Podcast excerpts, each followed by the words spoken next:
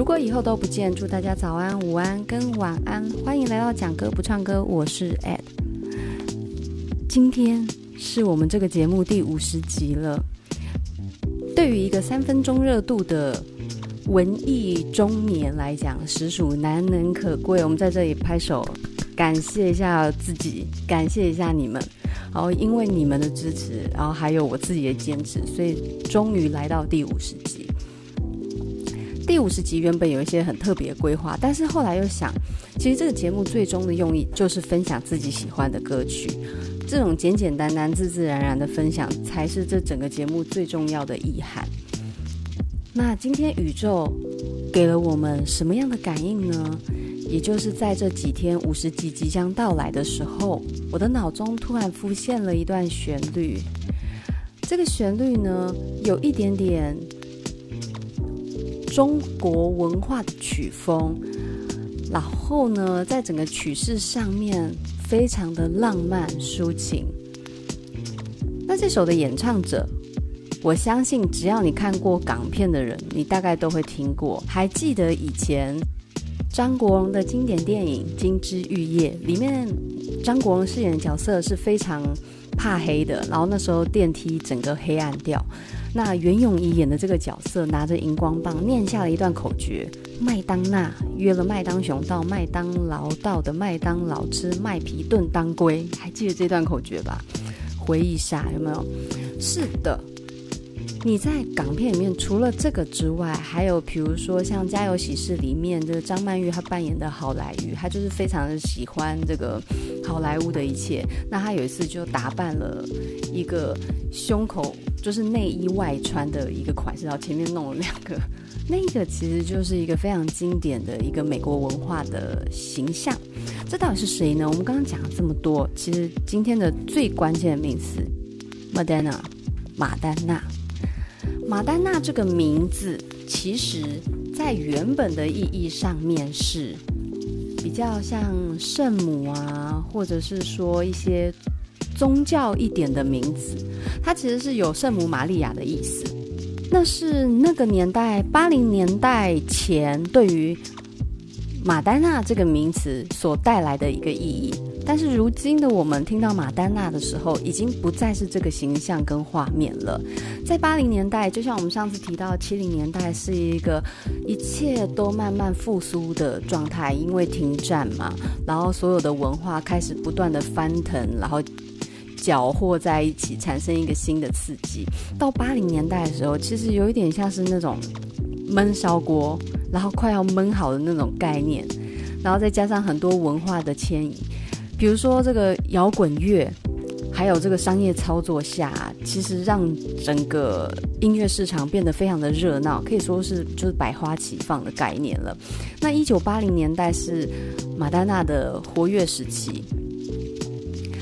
你们要知道，在八零年代，其实对于女生的定义还是在于所谓的乖乖当个家庭主妇的那一种比较传统思想。其实当时还不算不算开放，所以当有一个女生，她在一个音乐表演上面，她不选《幸运之星》这首歌，她选择《Like Virgin》宛如处女这首歌，然后穿着这个婚纱。露着她的大白长腿，穿着高跟鞋，躺在地上，用非常撩人姿势滚动的时候，那完全是一个划时代的一个表演，所有人都惊呆了。我们一般对于金发美女这件事情，通常都充斥着一种既定的刻板印象，就像《金发尤物》里面那种感觉，就是乖乖的、漂漂亮亮的。但是马丹娜的出现，她整个反转这一切。谁说金发一定要乖乖的？谁说金发一定要这个小家碧玉的样子？她偏不，她要走出一个自己的路。那其实呢，马丹娜她对于整个时代意义不只是音乐的影响哦，甚至还有一些意识形态，还有这个文化现象的改变，尤其是女权。我们之前有提过女权这这件事情。有时候在女权探讨的时候，会认为说女生不应该被物化，然后被这个刻意的女性化，那些女性特质不应该被特意的凸显出来，那是贬低女生的意思。但是在马丹娜她崛起的那个年代里面，她引领了一个所谓的坏女孩的文化。她的意思是，女人的特质为什么不好好展现？既然要物质化我们，那我们就展现我们身上的特点，让这个物质化更带一点这种闪耀的价值。既然你是女人，你就表现出你的样子，你不用害怕，不必伪装，你就是女人，你就是你。所以呢，尽情的展现你自己吧。这是当时他带领出来一个新女权运动。所以，如果你仔细去查找所谓的女权运动，其实有一段时间，马丹娜为首的这种坏女孩形象，它引起了一个非常好的一个效应。谁说女权运动一定是女生要像男生一样独立自主，然后好像刻意的去操作走向男性的那个特征，男性所享有的一切权利跟地位？为什么我们不能用女性本身的优势来展现我们自己？所以他这样的文化定义在当时当然造成两极，但是同时呢，他让。社会多了很多讨论的话题跟空间，其实我觉得是非常棒的事情。马丹娜其实她真的是一个传奇，虽然她的曲风并不是我擅长或者是我喜欢听的，但是她在音乐的实验性上是非常的强。尤其你如果只听歌声，她的歌声不错，但是绝对不是说哦非她不可的那种声音。可是，如果你搭配上他的舞蹈，还有一些动作设计的表演，其实那就是一个空前绝后的视觉享受。他去设计了非常多的意象，比如十字架、网袜、网纱，或者是内衣外穿，然后各种符码都在他的整个音乐作品里面淋漓尽致的去呈现出来。那个叛逆已经是一个艺术层面的叛逆了。所以那个时候，很多女生都非常的赞赏这个马丹娜的一个表演形式，而且她在这个音乐作品里面不畏惧的去大胆的去谈同性恋、双性恋，所以让整个性别意识跟她的音乐作品做一个很明显的结合，等于说她是用音乐在讲话，用音乐在发声，用音乐来表达她对于世界的理解，这是一个非常非常酷的一个音乐表演者。一个这么离经叛道又充满摇滚精神的音乐表演者，到底是什么样的歌曲吸引了非常喜欢抒情音乐的 Ed 我呢？今天介绍这首歌是他难得一见的抒情作品，叫做《Take a Bow》。这首《Take a Bow》对于台湾其实具有相当特殊的意义，因为马丹娜在一九九四年推出这首歌的时候，其实非常的火红。而且在各种音乐排行榜啊，或者是一些音乐盛会，都受到了很好的评价。可是他没有后续的演唱，因为呢，他在跟当时创作人其实有一点争执，所以他在二十多年内其实从来没有在公开场合就是现场演出这首歌。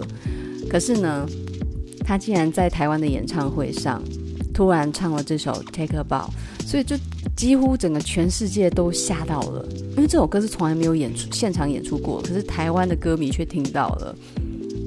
那时候新闻真的很大，然后我有看现场，我觉得在现场应该是热泪盈眶吧。这首歌它吸引我的一个点是在于具有很好的节奏感，然后再搭配充满故事性的歌词。虽然我的英文不好，可是它里面的一个。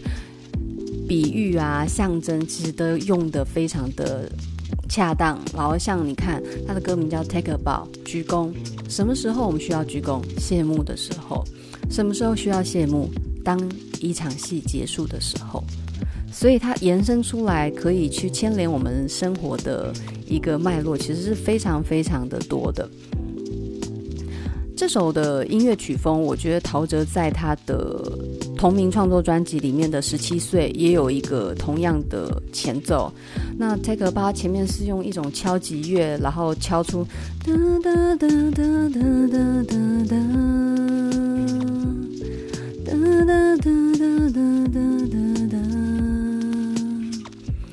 这样的旋律，然后会有一个敲击乐把它敲出那种清清白白，那个感觉就很像布幕被悄悄的掀开了。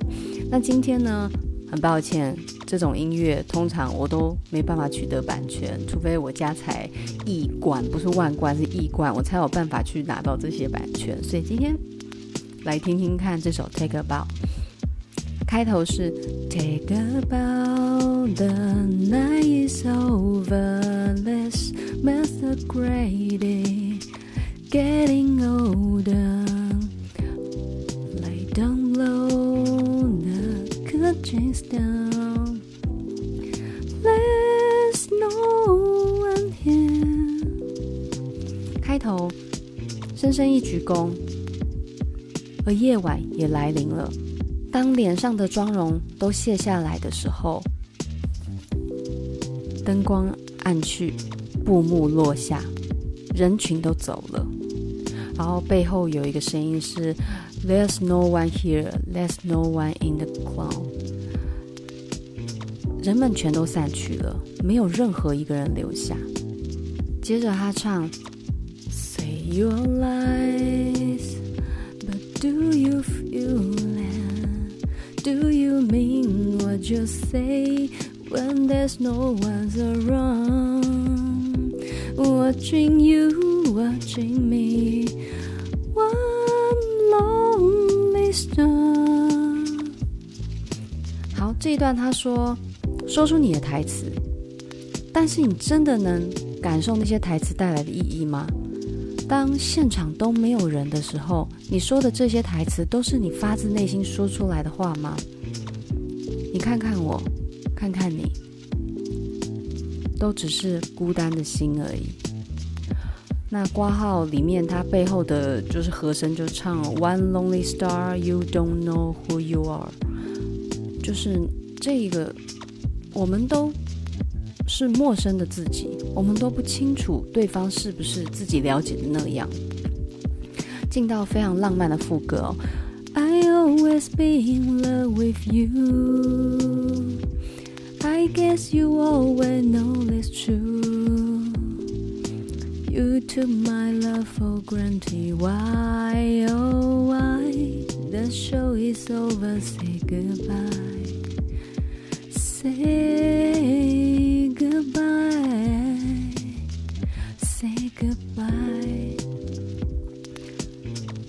我始终一如既往的爱着你。我知道，你也明白，这一切都是我的真心话。但是为什么你把我的爱视作理所当然的？哎，为什么我刚觉得理所当理所当然的？为什么？当这场表演已经结束了，说声再见吧。再见吧，再见吧。我在唱英文歌的时候，全部都是照着我听觉记忆，所以发音不标准的话，我们就忽略它。你的感受是旋律。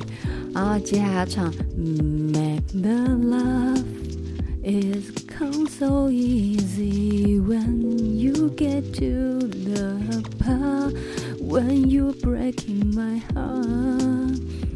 Hide behind your smile. All the world loves a clown。让观众大笑，这是多么简单的事情。每当你表演到这一段的时候，却深深的伤害到我的心。在你那微笑的背后，是不是藏着全世界都最爱的那些丑角？然后他的背后和声唱，Just make them smile though。Whole world loves a clown。接下来他唱哦，Wish you well, cannot stay. You deserve an award for the role that you play. No more must cry. You're one lonely star。他这段是唱哦。祝你一切安好。我没有办法留下来，你应该要替你演的这个角色颁一个奖吧。没有那些妆容的遮掩，你就是一个孤单的星星而已。和声唱 One lonely star and you don't know who you are。你一点都不了解你自己，你只是一个不了解自己的星星而已，不是那个星星啊，就是一个明星，他那个明星是有讽刺意味的。好，再来副歌就是 I always be in love with you，就刚刚已经唱过了。再来，他到转折的时候，他是唱 All the world is a stage and everyone has their part, but how was I to know which way the stories go? How was I to know you break? You break my heart。在这个转折，他说：“这个世界就是一个大的舞台，每个人都有他要扮演的角色。但是我知道接下来剧情将怎么走，我也知道你将要如何去伤害我，你要如何伤害我的心。其实这首歌真的，所有听过马丹娜的人，可能有的人会很喜欢，有的人会皱起眉头，但是几乎每个听到这首歌的人。”都会驻足一下吧，毕竟这首歌真的是非常非常的特别。他的 MV 呢是在西班牙拍的，那在这个西班牙的场景里面，请来是一个斗牛士来演，嗯，男主角，男主角蛮有这种男人味的，man 味很足。而且他也因为在这整个 MV 里面的造型，赢得了这个电影角色。其实这个音乐。听起来年轻时候听起来就是好听，那现在听起来你就是知道一个非常清醒的人，他知道自己将要如何被伤害，那他决定不再委屈自己，决定要自己走自己的路，不再和这个人相好，这是有点困难的，因为爱情这件事情，你真的好难好难去割舍。会分享这首歌，其实很大的一个目的地就是。其实我的整个音乐节目就是，只要我喜欢我就唱，然后我唱，然后我分享。我很希望有一些歌，其实它虽然不算冷门，但是我觉得认识它的人实在是太少了。那马丹娜呢？她当时。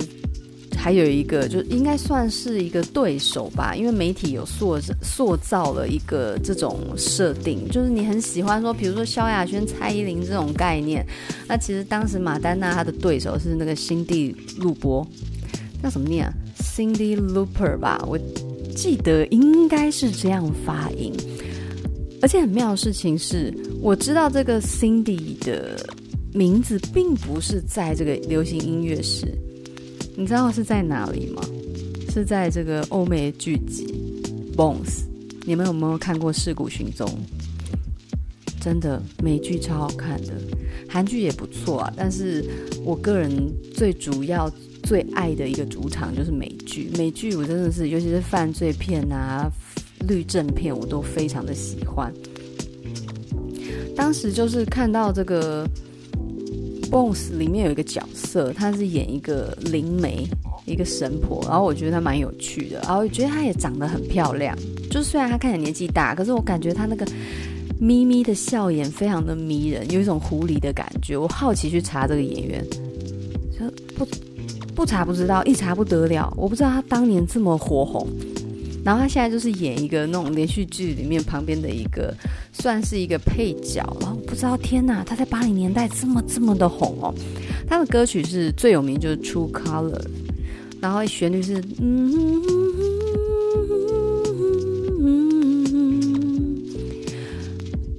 另外一首是《Girls Just Want to Have a Fun》，Girls。为什么发音那么奇怪？就是他这两首歌都是非常非常有名的红红的一个歌曲。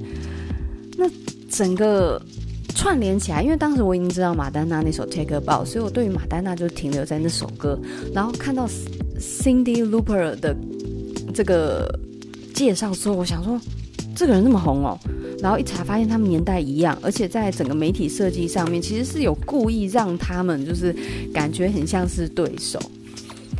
那今天呢，会想要介绍这首《Take a Bow》，其实是想要顺便偷渡一下我喜欢看美剧这件事情，因为在整个音乐养分里面，我想美剧也是一个很重要的元素。尤其在原美剧里面，你去吸收到这个西方的文化的时候，无形中会影响到你的阅读视野。那这个阅读不一定是指书，它可以是音乐、电影，或者是一些食物啊，或者生活的文化。我觉得，如果不抗拒的话，不妨试着看几部还我我个人评价很高的好剧。第一个，刚刚讲《尸骨寻踪》（Bones）。B O N E S 这个非常的有名，然后里面的女主角，她是大家都非常喜欢的一个演员，就是跟那个金凯瑞合演《王牌天神》，哎，不是《王牌天神》，叫什么？哦，没问题先生，Yes Man 里面的那个女主角 Zoe，然后演那个《恋夏五百日》的女主角的姐姐。我之前在看那个网络新闻媒体介绍介绍《Bones》这部剧的时候，他就讲说：“哦，这个，因为他姐姐叫 Emily，然后大家比较常知道 Zoe，然后就他就介绍说：哦，这部剧很好看呐、啊，然后 Emily 啊，就是没有他妹妹名气大什么的，你知道吗？我火火都上来了，懂屁？那个 Boss 多有名啊，懂什么？然后果然。”我留言之后，其他也留言，就是说觉得这个编辑也太没有 sense 了吧？他姐姐是很有名的连续剧的演员，怎么会说就是名气低于 Zoe 呢？只是因为他们的主场不一样嘛，然后在很多剧集又是比较需要忠诚度的，你电影就一部，可是剧集你需要长时间的追踪，所以那个时候是真的。火到不行，还好其他就是也是 Bones 的剧迷一起赞下。那除了 Bones 这个剧之外，这个剧里面在 就是那种什么遗体的那个仿造里面非常像真的。然后女主角是她刻意去演那种面瘫，就是说她是对于社交是不擅长，就她非常聪明，有点雅斯伯格概念，非常聪明，可是不会跟人交际。然后你会看到他跟另外一个警探从这个相识，然后互相讨厌，到就是你知道一定要这样嘛，冤家，然后最后在一起的一个，他们的感情戏拖超长，我那时候追了好几季，追到不知道是第五还是第六季，他们才终于在一起。他们在那之前没在一起，我真的是追剧追得很勤。我跟你讲，真的不能让里面 CP 太快在一起，因为太快在一起，观众后面就会有一点。对，我那时候。他们在一起的时候，我真的松一口气的感觉。那除了 Bones 之外，另外一个很有名就是《美女上错身》，好像叫做呃 Deep Day Devil 吧，应该是这样。我我现在直接现场查一下。哦，是 Drop Die Devil。那里面是灵魂互换的概念，里面有一个金发美女意外身亡，然后她的灵魂就是在天堂做了一些傻事，然后不小心掉到一个律师的身上，然后这个律师其实当时他是濒死的状态被救回来，结果他就钻到他的身体里面，但是他原本是一个金发美女，就掉到一个就是身材大很多号的一个不会打扮，然后只知道。只知道乖乖的符合别人期待的一个女律师身上，然后就发生非常多有趣的事情。那里面的案件就是比较软性，因为有一些律政剧或者犯罪剧会让你觉得天哪，这也太严肃或者是太可怕。但是《美女上错身》里面的案件都不会太可怕，就是呃正常的心心脏是可以承受，而且很好看。然后里面的感情戏我也是非常的喜欢，但是。嗯，感情戏常常就是里面所有的人就是床单都乱滚一遍这样子，对，就欧美的感情戏其实有点乱七八糟的。然后再来另外一部我要推荐的是《Law and Order Special Victim》吧，我记得是这样子，就是法律与秩序特殊受害者，这个剧到现在还在播。但是它比较严肃哦，所以如果你是对于犯罪剧没有什么热忱的话，尽量不要追，因为里面太严肃，然后蛮沉重的。这三部是我就是好评，真的是好评，好评到一个炸。然后如果你是喜欢那个法律系列，就是那种你不想要看这种杀人的命案的，那你就看另外一个是无照律师。无照律师其实蛮好看，但是因为我觉得他在案件的发展上面比较有点太白净了，就是商业类型的。然后我比较喜欢看刑事犯罪，然后商业犯罪我就觉得还好，但是很好看。尤其里面的那个女老板，她的她的整个服装看起来就是一种享受。那这是最近我比较想要推荐给大家的法律剧。我想，在这个世界上，能够靠着看美剧而得到升华的人，应该也不少吧？美剧应该算是非常多的、非常多的人的养分之一。然后，像听这种西洋老歌啊，我有时候都会不小心把整个连续剧里面的场景一起带入。如果你也喜欢欧美文化的话，欢迎跟我一起来加入美剧的世界。身为资深的美剧迷，就是 Netflix 绝对不能漏订。所以当然一定也是有加入 Netflix 看剧看得非常的开心，然后最近竟然无聊在看《六人行》，不过《六人行》就是太长了，每次看到《六人行》就会觉得天哪，珍妮佛·安妮斯顿真的很正。但是当时在看《史密斯任务》的时候，心又不小心默默支持就是不求恋。这些大概是喜欢欧美文化人都可以理解的一些心理纠结。今天带大家一起走进了这个欧美文化的一个重要领先者马丹娜，非常谢谢她去引领了一个所谓的坏女孩形象，女人也可以是女人。